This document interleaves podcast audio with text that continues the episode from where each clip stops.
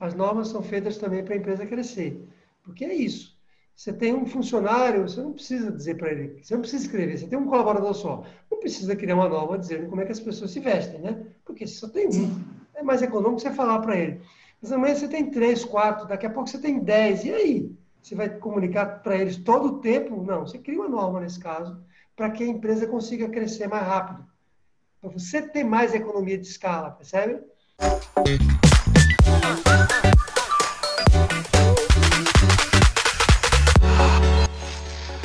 Para ter sucesso no seu negócio, você precisa resolver 11 fragilidades que atrapalham ou até impedem sua empresa de crescer. E aqui nesse podcast eu vou lhe mostrar o passo a passo para você fazer sua empresa crescer rápido. Olá, tudo bom? Aqui é Sara, eu estou com o Federaldo aqui no podcast das 11 fragilidades.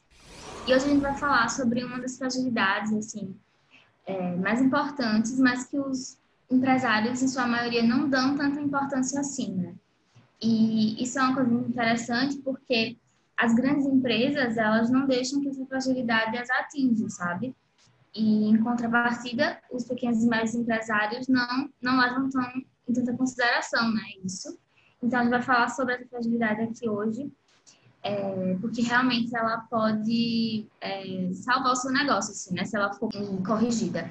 Então, é, quero lembrar você de se inscrever, deixar seu like, comentar. E eu já vou começar com a primeira pergunta, Otederaldo, que é assim, né? É, sobre a mentira, eu quero falar sobre a mentira primeiro. É, por que, que mentir é, pode ser tão prejudicial para a empresa? E o que é a mentira, é, como a mentira implica na, na fragilidade da norma? Assim? Qual é a relação entre uma coisa e a, e a outra?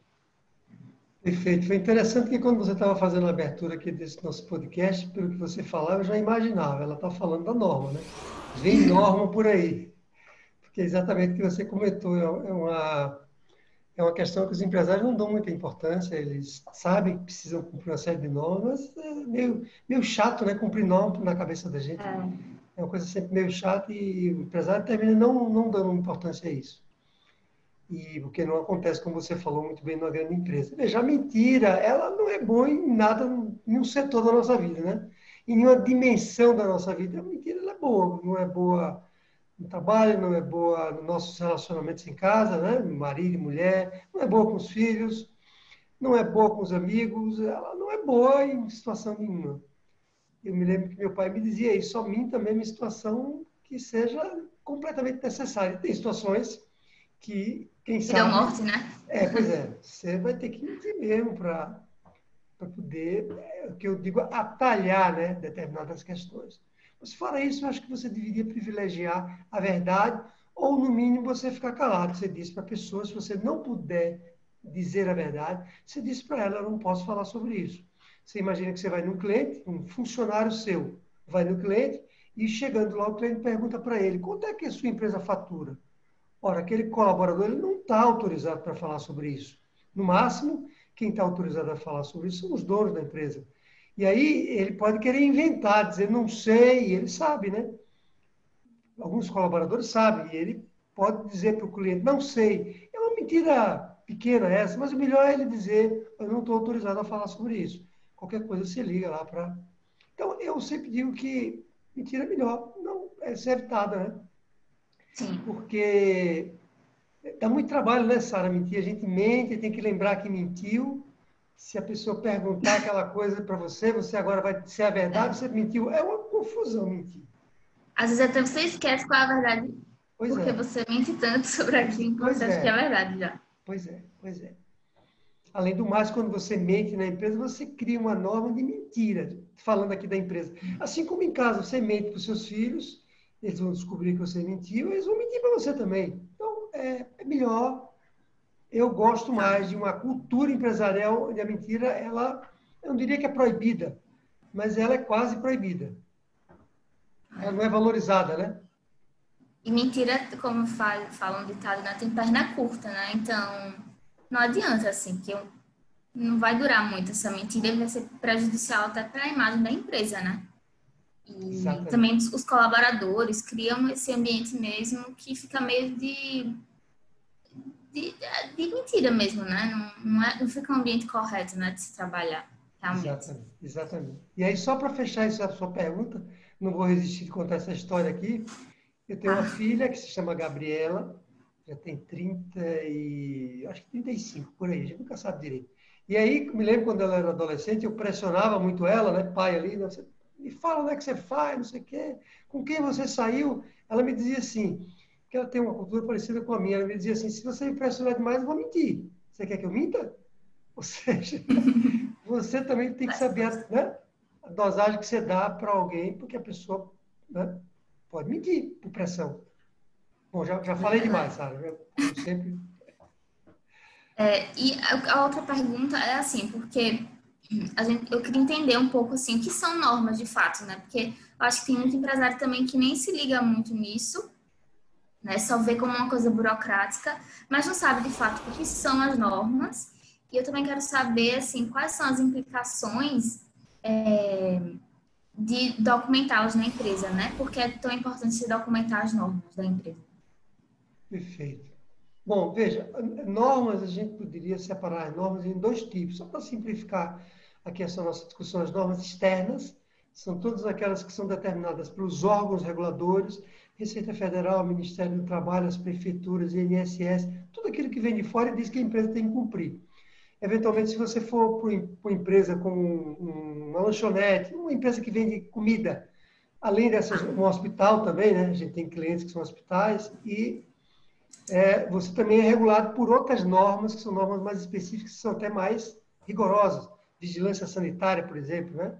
Então, essas são o que a gente chama de normas externas.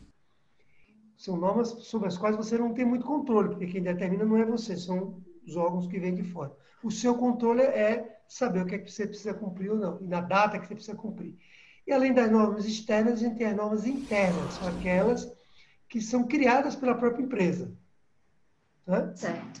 E a gente poderia dividir essas normas internas em também vários tipos de normas.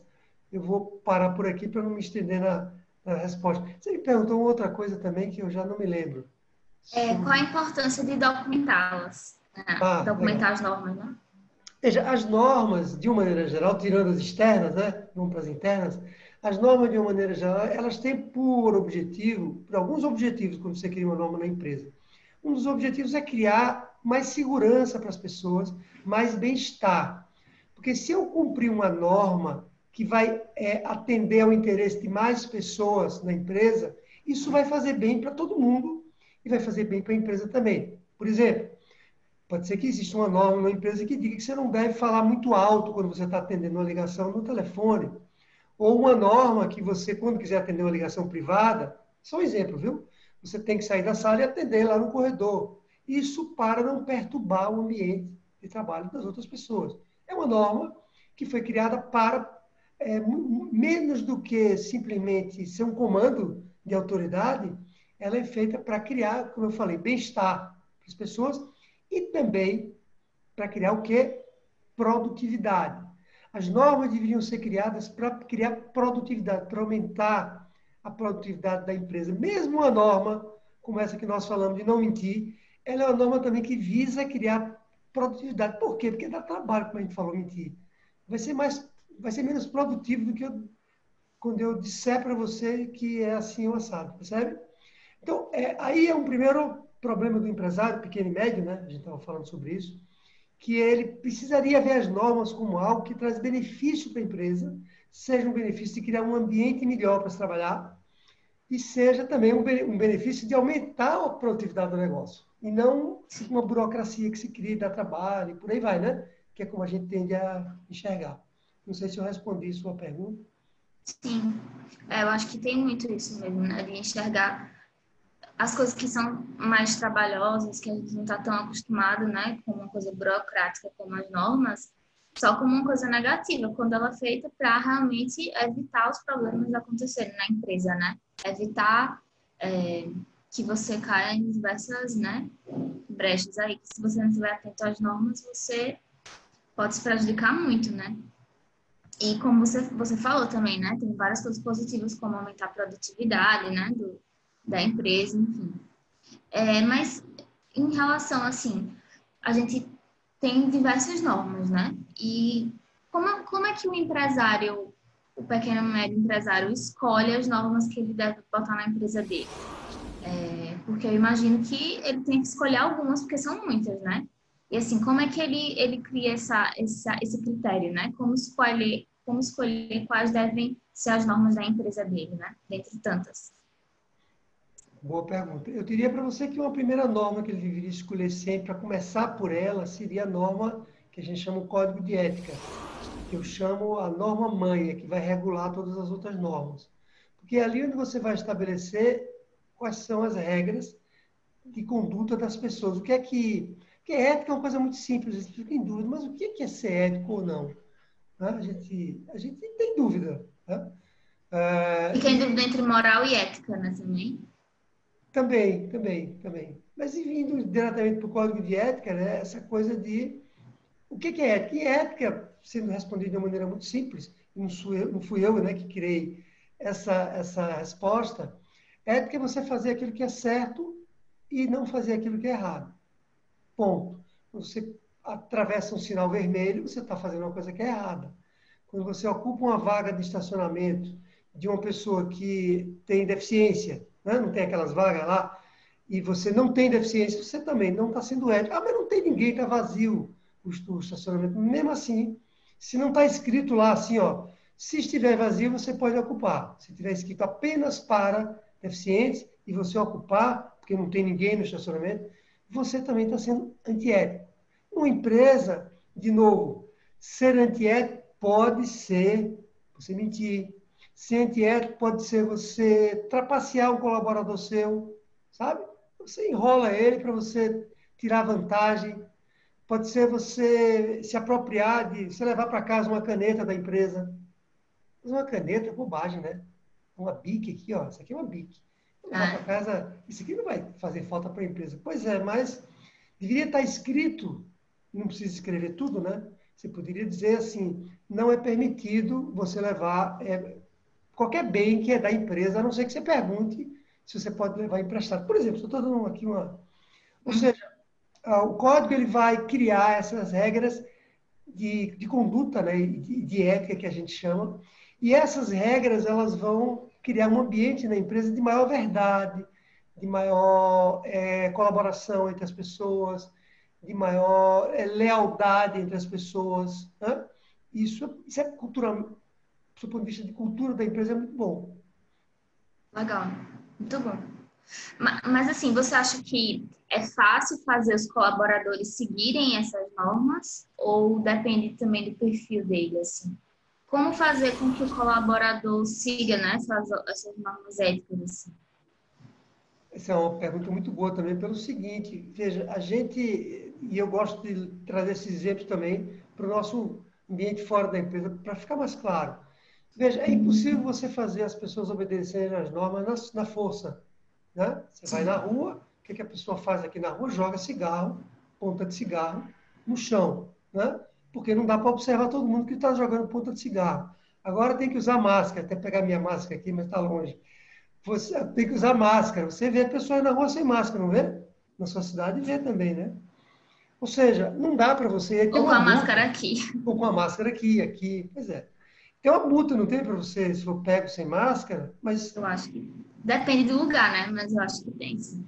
Aqui em São Paulo tem. Você não pode andar na rua, mas você vai fiscalizar é, milhões de pessoas não tem como. Então você tem que, de novo, o código de ética vai dizer assim, por exemplo, o código de ética vai dizer você deve cumprir todas as normas da empresa. Isso é ético você fazer isso. É a ética da ética. Isso vai facilitar, não quer dizer que vai ser, é, não é isso que vai fazer a coisa acontecer só, mas isso vai facilitar com que as outras normas sejam cumpridas. Percebe? É um processo de educação mesmo que a gente tem que fazer com as, com as pessoas. E isso acontece em todos os países. Claro que nós, brasileiros, nós temos uma cultura menor de cumprir norma. Né? A gente tem uma cultura mais de, olha, vou dar um jeitinho aqui, sinal está vermelho. Gosta de burocracia. Gosta de burocracia. Mas mesmo em Nova York, tem lá placas, em bairros nobres de Nova York, tem placas lá, dizendo assim, 100 dólares se você deixar o cocô do cachorro no chão.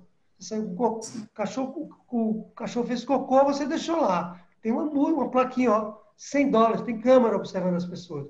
Quer dizer, mesmo em países mais desenvolvidos e também onde as pessoas teriam uma cultura mais de norma, porque lá tem, né? É, mesmo assim, é um misto de penalidade e, e ética, de, de formação das pessoas, percebe? Então, eu diria que, respondendo, para não deixar dúvida em relação à sua pergunta, cumprir norma é um processo educativo. Você tem que criar ela, se possível, documentar, escrever a norma, porque não, não precisa escrever todas, mas escrever algumas. E você tem que ter um processo educativo de mostrar essas normas para quem já está na empresa, periodicamente. Ah, Tederaldo, mas eu já sei a norma, já já estou cinco anos aqui. Você vai esquecer que ele tem que ser revisto periodicamente. Assim como as pessoas que entram na empresa deveriam passar por, a, por essa... Por essa educação, né? Normas, é. Legal.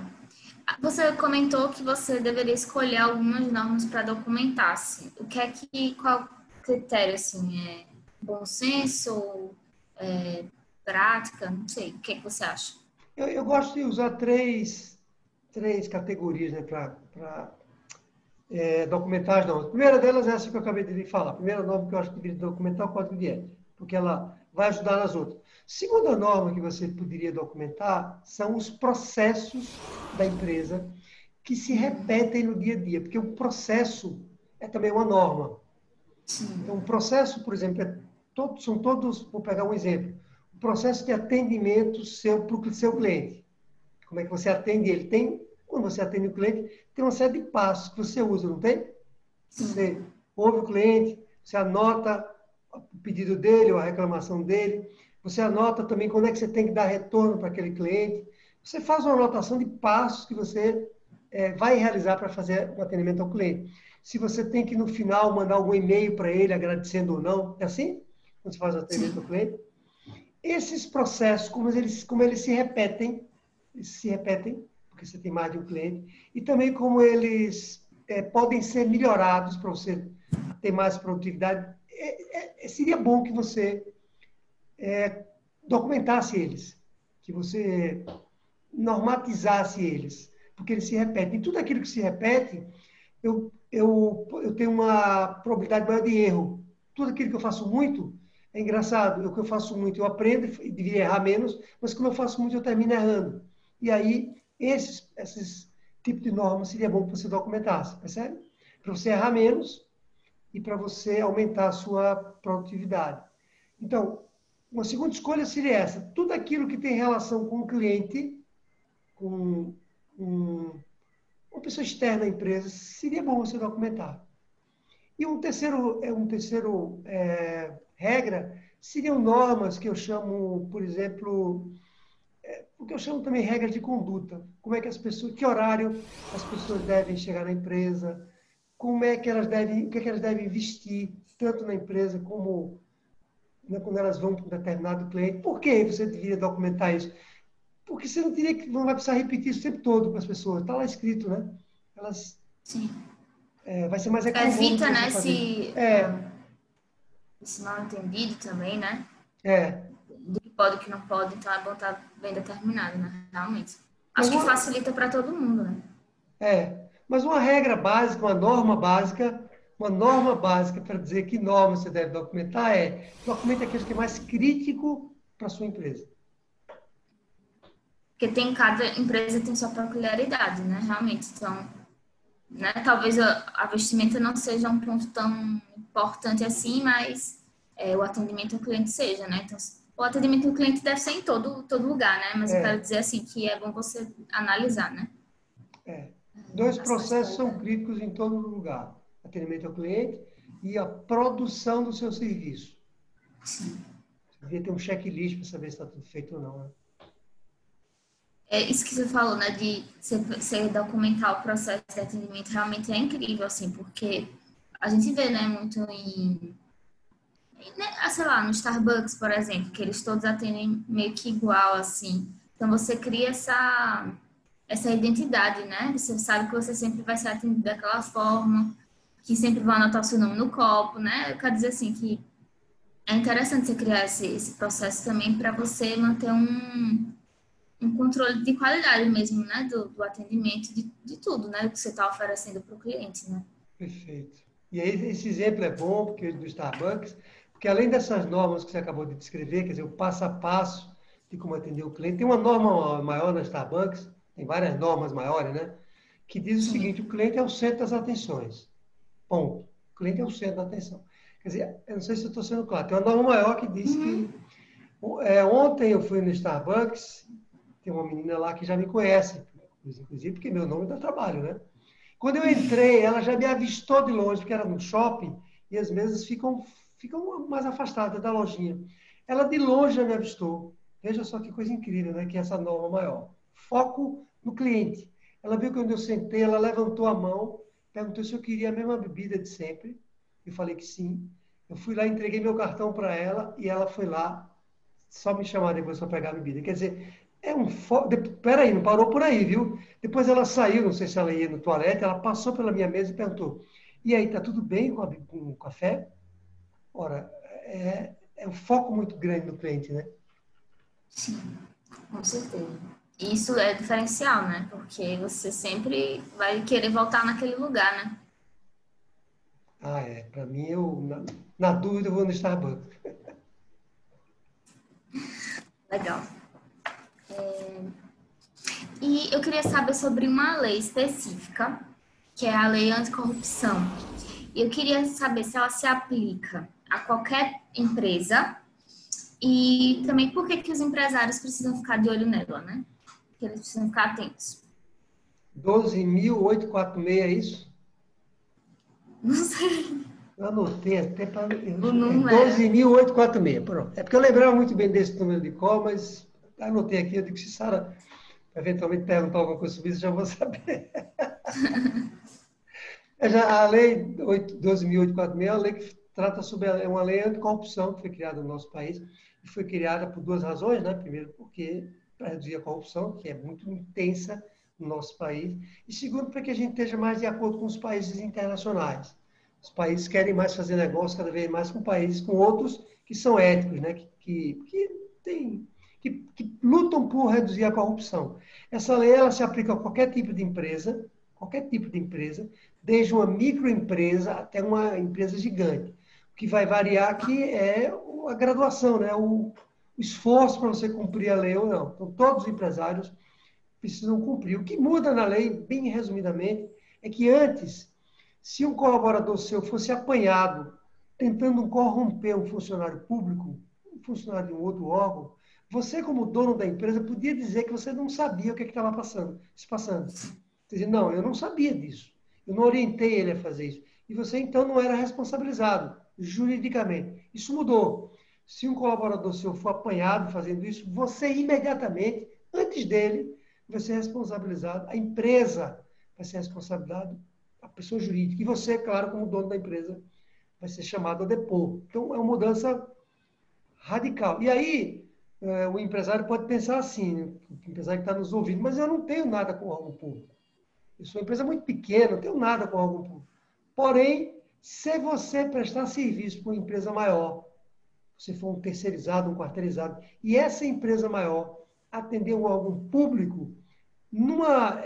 Não estou dizendo que isso vai acontecer, mas numa, num problema qualquer dessa empresa maior com o órgão público, você pode ser chamado a depor também, porque você está envolvido na cadeia de fornecedores, entendeu? Pode ser que não tenha nada. Né? né? É, uhum. é. Então, é uma, eu, digo, digo para o empresário, é, veja com quem você está fazendo negócio, você, né? E você também procure se informar sobre a lei.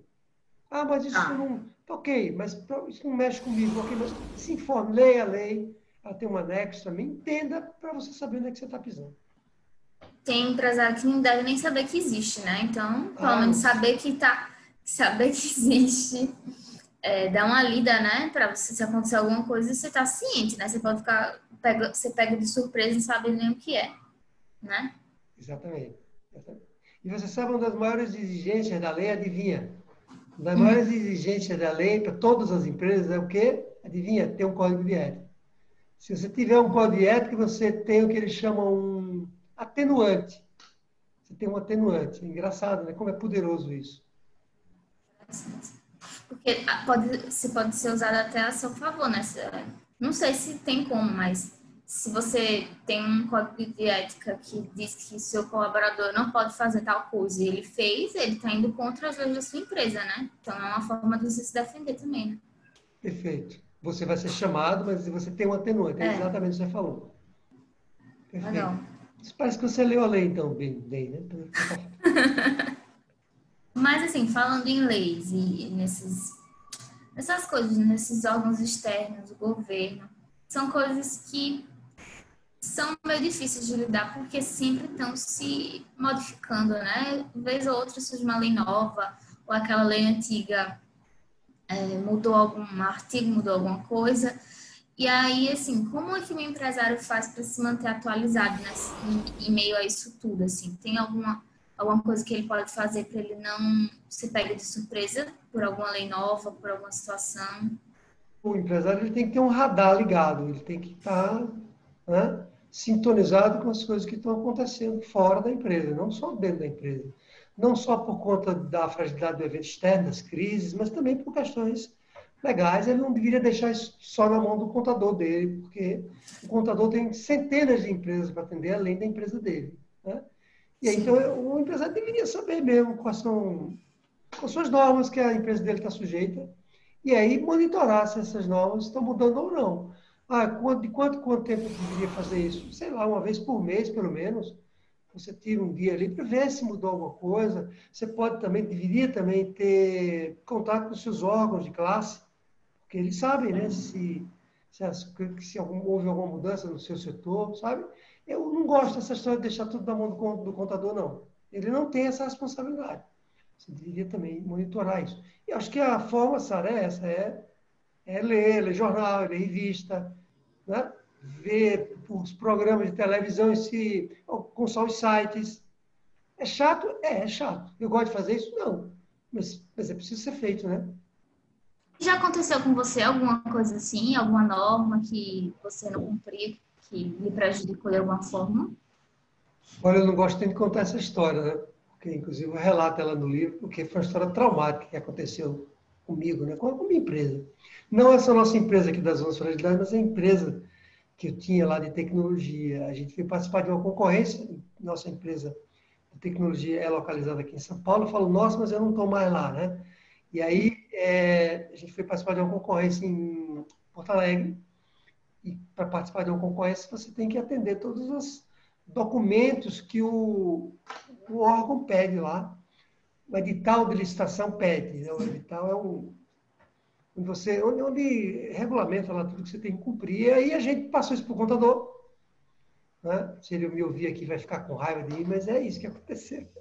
A gente passou isso para o Está lá no meu livro, isso, inclusive. Se ele já leu, já ficou com raiva. Então, a gente passou isso para é, ele, ele, ele nos entregou toda a documentação. Eu lembro que lá tinha um, e aí eu assumo a culpa, eu lembro que lá no edital tinha um balanço que eles pediam, um balanço contábil, mas era um balanço um tanto diferente daqueles que eu estava acostumado a fazer. Mas tinha lá, eu passei para o contador, ele entregou para a gente a documentação e nós viajamos. Não fui nem eu que viajei, foi o meu sócio, fui atender lá a concorrência em Porto Alegre. Na concorrência só tinham duas empresas e a gente venceu tecnicamente. Só ter duas empresas é ótimo, né? Porque, opa! E aí a gente venceu a proposta, nossa proposta técnica e preço, quando você comia as duas era melhor. E a gente foi desclassificado porque não tinha toda a documentação formal requerida. E o que a gente não tinha era exatamente aquele balanço que eu falei que eu estranhei, lembra? Porque o contador não preparou aquilo conforme o edital. Então, nós perdemos a concorrência. Você sabe que era uma concorrência para atender um banco, um banco, é são projetos financeiramente muito bons, e a gente perdeu. Voltou de mãos abanando e que o outro ganhou. Aquilo me, né, me chateou bastante, inclusive eu briguei com o contador na época, é, pedi para ele para pagar a passagem aérea, foi uma briga grande, porque eu me senti lesado, mas a culpa foi quem? Foi minha, não foi dele, foi nossa.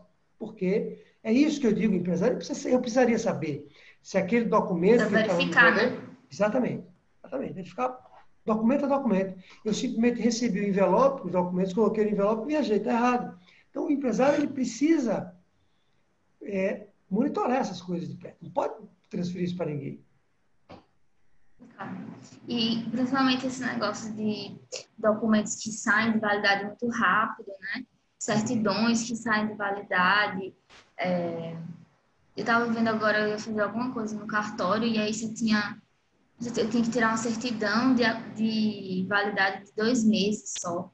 Assim, é uma coisa muito curta, né? Às vezes, que dependendo do que é, você às vezes nem se perde numa, numa besteira dessa, né? Que que seria só você verificar se está atento, mas são detalhes, né, burocráticos que, se você não prestar atenção, você pode sair muito prejudicado, né? Pois é, perder um bom dinheiro, né? Então... Existe algum método eficaz, assim, que pode ajudar o pequeno e médio empresário a corrigir essa fragilidade da norma, evitar também que ela aconteça na empresa? Eu diria que essa história do radar é fundamental, você precisa estar antenado com as coisas de fora. Internamente, são coisas simples que você tem que fazer, Sara. Você tem que documentar aquelas normas, aquelas que a gente acabou de falar, Sim. as críticas. É, tem que é uma palavra forte, deveria, é melhor você né, fazer isso. As que são mais críticas, as que se repetem, a código de ética você deveria documentar essas normas. Uma vez você documentada, elas documentadas, você precisa garantir que as pessoas vão ler essas normas e vão entender. É como se você dissesse, se eu dissesse assim, Sara, leia o nosso código de ética, me diga o que é que você entendeu.